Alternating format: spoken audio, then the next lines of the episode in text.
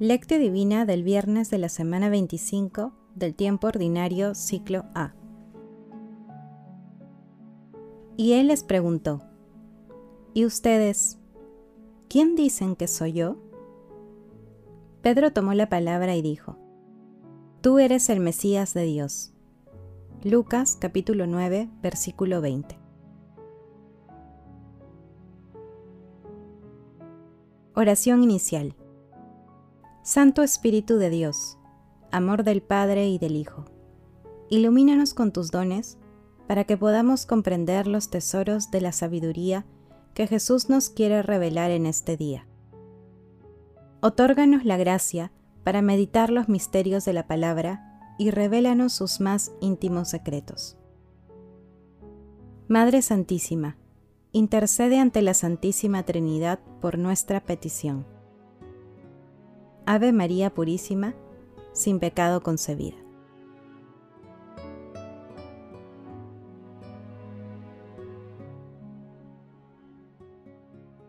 Paso 1. Lectura. Lectura del Santo Evangelio según San Lucas, capítulo 9, versículos 18 al 22. Una vez Jesús estaba orando solo, en compañía de sus discípulos, les preguntó, ¿quién dice la gente que soy yo? Ellos le contestaron, unos dicen que eres Juan el Bautista, otros que Elías y otros dicen que ha vuelto a la vida uno de los antiguos profetas. Y él les preguntó, ¿Y ustedes, quién dicen que soy yo? Pedro tomó la palabra y dijo, Tú eres el Mesías de Dios. Él les ordenó que no se lo dijeran a nadie, y añadió, El Hijo del Hombre tiene que padecer mucho, ser rechazado por los ancianos, sumos sacerdotes y escribas, ser ejecutado y resucitar al tercer día. Palabra del Señor. Gloria a ti, Señor Jesús. El texto de hoy está integrado por la confesión de Pedro y el primer anuncio de su pasión, muerte y resurrección que hace Jesús. También se puede ubicar en Mateo, capítulo 16, versículos 13 al 28, y en Marcos, entre el versículo 27 del capítulo 8 y el versículo 1 del capítulo 9. En la lectura se aprecia que había muchos rumores sobre Jesús algunos lo señalaron como un antiguo profeta. La gente no tenía una percepción clara sobre su identidad, aunque su fama se había extendido por toda la región. Ante este panorama, Jesús deseaba conocer de boca de sus propios discípulos si habían comprendido quién era Él. Pedro responde por todos los discípulos que Jesús es el Mesías de Dios, el ungido. En el Evangelio de Lucas se menciona la prohibición de Jesús a sus discípulos de difundir su verdadera identidad, porque él no deseaba que su identidad se revele a quienes no entienden ni quieren entender su acción misericordiosa. Sin embargo, Lucas no presenta la siguiente parte del diálogo de Jesús con Pedro que termina con una dura reprimenda, cuando Pedro se opone a la decisión de Jesús de llevar adelante su misión salvadora a través de la cruz. Luego de la confesión de Pedro, Jesús expone el destino que le espera, haciendo el primer anuncio de su pasión, muerte y resurrección.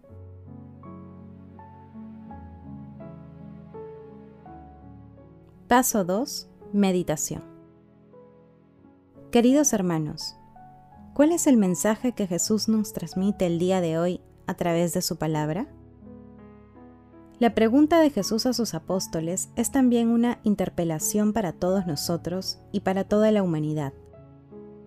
En la actualidad, 21 siglos después, la pregunta sigue vigente para todos los cristianos con la finalidad de que demos razón de nuestra fe en nuestro Señor Jesucristo y de su proyecto de vida eterna. La confesión de Pedro es el punto de llegada y, a la vez, el punto de partida para la etapa siguiente de formación espiritual de los apóstoles. Porque no basta profesar a Jesús de palabra, hay que profesarlo con las obras de misericordia. Asimismo, debemos tener en cuenta que nuestro Señor Jesucristo abrazó la cruz por amor a la humanidad, para liberarnos de la esclavitud del pecado y vencer al enemigo del amor de una vez para siempre. Por ello, el seguimiento a nuestro Señor Jesucristo no debe excluir la realidad de la cruz. Hermanos, cada uno de nosotros está llamado a responder, ¿quién es Jesús? Las respuestas no deben considerar nuestros conocimientos sobre Él, sino que debemos abrir nuestro corazón al misterio del amor de los amores, con el fin de llegar, como Pedro, a comprender que nuestro Señor Jesucristo es la fuente de la misericordia y de la sanación integral de toda la humanidad, que Él es la salvación para todos. Jesús nos ama.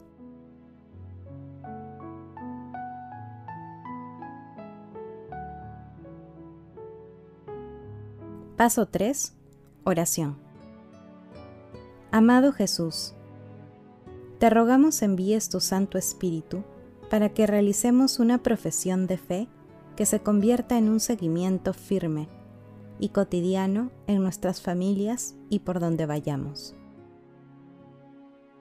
Amado Jesús, que la comprensión de tu mensaje de amor y misericordia nos lleve a la realización de obras de misericordia en favor de nuestros hermanos más necesitados, espiritual y materialmente. Amado Jesús, te suplicamos abras las puertas de tu reino a los difuntos y protege las almas de las personas agonizantes para que lleguen a contemplar tu rostro. Dulce Madre María, Madre de la Divina Gracia, intercede ante la Santísima Trinidad por nuestras peticiones.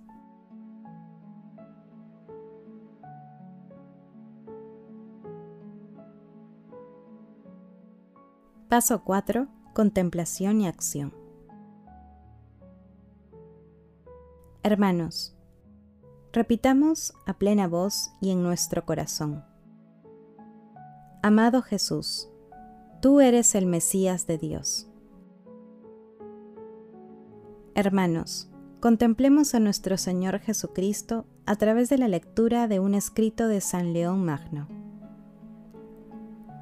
Todo ello es fruto amados hermanos, de aquella confesión que, inspirada por Dios Padre en el corazón de Pedro, supera todas las incertidumbres de las opiniones humanas y alcanza la firmeza de la roca que no será nunca cuarteada por ninguna violencia.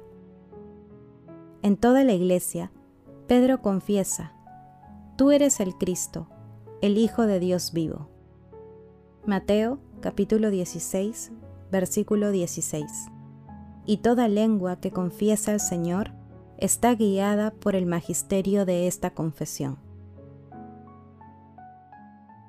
Queridos hermanos, confesar que nuestro Señor Jesucristo es el Mesías de Dios equivale a confesar toda nuestra fe, pues, como manifiesta Cirilo de Alejandría, es confesar que Jesús es Dios, la encarnación de Dios, el crucificado y el resucitado. Por eso, hoy estamos llamados a hacer una profesión de fe. Pidamos la intervención del Espíritu Santo para conocer los misterios de amor de nuestro Señor Jesucristo y ayudar a que nuestros hermanos lo conozcan también. Hagamos el compromiso de leer, meditar y convertir en acción evangelizadora la palabra de Dios. Contemplemos hoy, de manera especial, la pasión, muerte y resurrección de nuestro Señor Jesucristo.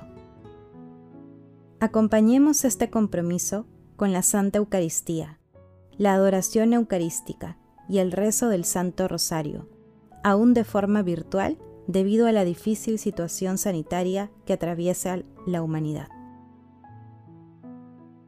Glorifiquemos a la Santísima Trinidad con nuestras vidas.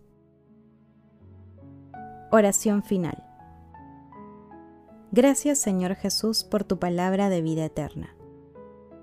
Que el Espíritu Santo nos ilumine para que tu palabra penetre a lo más profundo de nuestras almas y se convierta en acción. Dios glorioso, escucha nuestra oración.